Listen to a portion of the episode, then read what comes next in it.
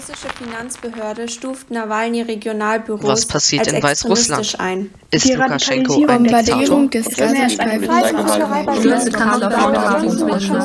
Olaf Scholz und die Cum-Ex-Affäre. Haben Olaf Scholz und die Cum-Ex-Affäre. Verwirrt? Du verstehst nur Bahnhof? Wir sind am Pult der Zeit und klären eure Fragen zu allem, was gerade in der Welt passiert. Herzlich willkommen zur 20. Folge am Pult der Zeit. Es ist der 25. Januar 2022. Hallo, ich bin Elsa und mit mir am Mikrofon sitzt heute Amelie. Neulich erreichte uns die Mail eines Hörers, der einige Fragen zum Thema Atomkraftwerke und dessen Abschaltung hatte. Zum Beispiel, warum die deutschen Atomkraftwerke jetzt überhaupt abgeschaltet werden. Was sind Minikraftwerke? Ist Atomkraft nachhaltig? Viele Fragen und bis jetzt weniger Antworten. Deshalb erstmal vorab, was ist überhaupt ein Atomkraftwerk? Also, hallo erstmal.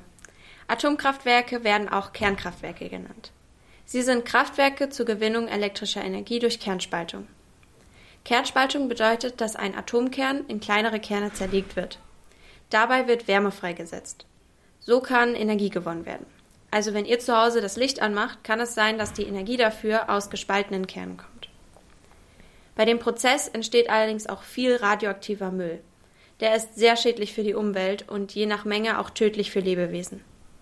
Es ist zwar normal, dass kleine Mengen radioaktiven Materials entweichen, bei Unfällen können aber auch größere Mengen austreten und das wird dann echt gefährlich. Im April 2022 waren weltweit 442 Atomkraftwerke in Betrieb.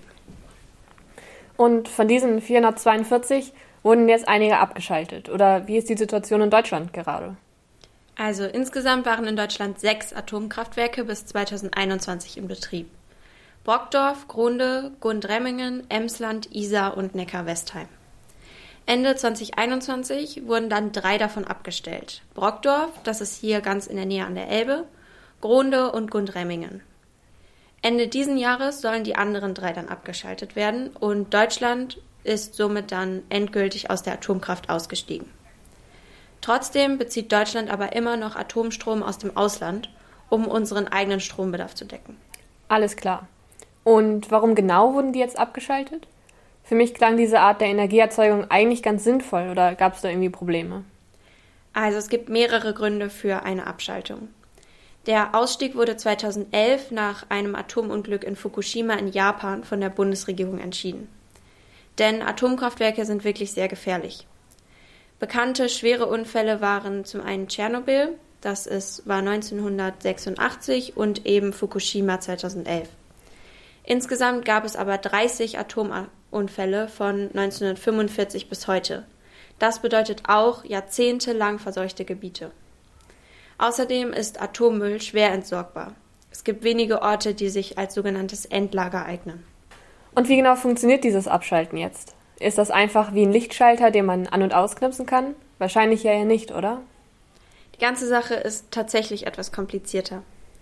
Die sogenannten Kontrollstäbe werden in den Reaktorkern gesteckt, wodurch die Kettenreaktionen darin sehr schnell gestoppt werden können. Circa 93 Prozent der Wärmeproduktion lassen sich dadurch stoppen. Bis die Wärmeproduktion aber ganz eingestellt wird, muss der Kern mehrere Jahre in Wasser gekühlt werden. Sobald der Kern nach der Abschaltung nur für kurze Zeit nicht gekühlt wird, kann er immer noch reagieren. Das mit dem Abbau ist also gar nicht so leicht, wie sich das immer anhört. Vor allem bedeutet es einen riesen Berg an Formularen und Anträgen für die BetreiberInnen. Na klar, was wäre Deutschland auch ohne seinen Papierkram? Das stimmt. Und wie geht's dann weiter? Bis die Genehmigung für den sogenannten Rückbau da ist, kommen einige Bestandteile für circa fünf Jahre zum Entladen in ein Becken. Nun werden erstmal alle Rohre und Leitungen gründlich gespült, um sie von den radioaktiven Rückständen zu befreien. Jetzt gibt es zwei Möglichkeiten für das weitere Vorgehen. Die erste klingt erstmal sehr einfach. Warten. Allerdings bedeutet das 30 Jahre warten. Der Vorteil ist, dass viel der radioaktiven Rückstände auf natürlichem Weg verschwinden. Der Nachteil ist, dass nach so langer Zeit kaum noch jemand sich im Kraftwerk auskennt. Da einige Räume schwerer abbaubar sind als andere, braucht man so jemanden aber unbedingt. Mm, und die zweite Variante, wie lautet die? Bei der zweiten Variante wird sofort von außen nach innen abgebaut.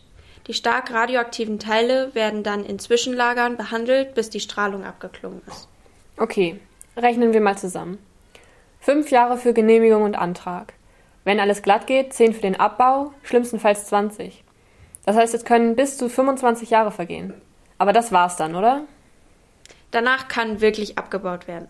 Der Atommüll braucht aber etwa 200.000 Jahre, bis die Radioaktivität auf einem natürlichen Level ist. Wow, das ist echt ein langer Prozess. Wenn ihr euch das mal vorstellen wollt, vor 200.000 Jahren liefen wir noch als Neandertaler herum. Da kann ich mir auch vorstellen, dass der ganze Spaß nicht ganz billig ist, richtig? Ja, also so mit einem Lottogewinn kommst du da nicht wirklich hin. Je nach Art des Kraftwerks kann der Abbau 700 Millionen bis 1,5 Milliarden Euro kosten. Schätzungen nach kostet der Abbau aller Atomkraftwerke Deutschlands circa 50 Milliarden Euro. Jetzt hört man ja aber auch immer wieder Kritik an der ganzen Sache. Warum möchten denn manche Menschen nicht, dass die Atomkraftwerke abgeschaltet werden? Die Kritik ist, dass Lücken in der Stromversorgung entstehen können. Insbesondere wenn auch noch der Kohleausstieg bevorsteht. BefürworterInnen sagen an dieser Stelle aber, dass mit einer schnellen Umstellung auf erneuerbare Energien eine Stromversorgung möglich ist.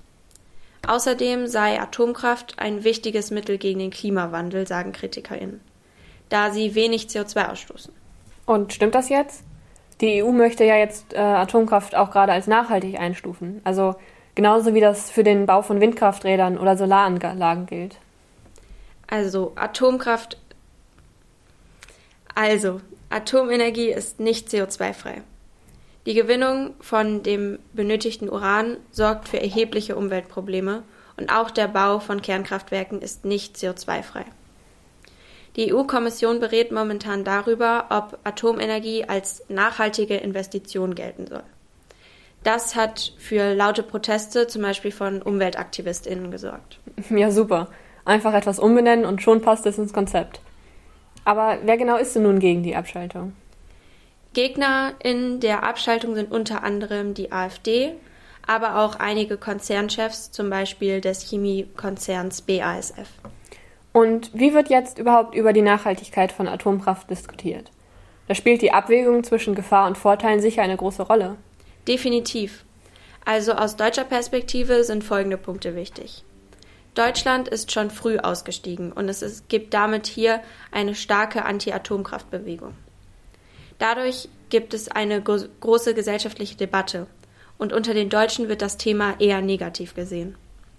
Die Einstufung der Energiequelle als nachhaltig wäre für Deutschland insofern vorteilhaft, als dass somit Klimaziele leichter erreicht werden können und Atomkraft nicht mehr durch erneuerbare bzw. nachhaltige andere Energieerzeuger ersetzt werden müsste.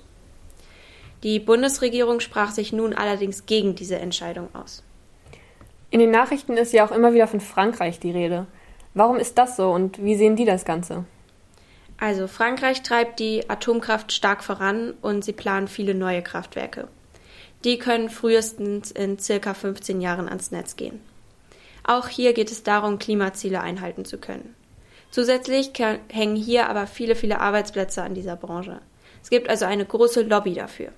Wenn ihr diesen Begriff noch nicht kennt, hört gerne nochmal unsere Folge zur Maskenaffäre an. In Frankreich gibt es aber viele alte Atomkraftwerke, die aufgrund ihrer Gefahr abgeschaltet werden sollten. Das klingt alles echt kompliziert. Gibt es denn schon andere Ideen, wie man die Kernkraftwerke vielleicht verbessern kann, sodass mehrere Seiten zufrieden wären? Es gibt tatsächlich verschiedene Ideen, um das Ganze zu verbessern. Zum einen Mini-Kraftwerke. Diese funktionieren mit Atommüll, also nutzen sozusagen die Abfälle der großen. Außerdem gibt es ein schwimmendes Kraftwerk, das liegt nahe der Stadt Pevek im Nordpolarmeer vor Anker und hat zwei Mini-Reaktoren an Bord. Und was ist an so einem schwimmenden Kraftwerk jetzt besser als an den herkömmlichen?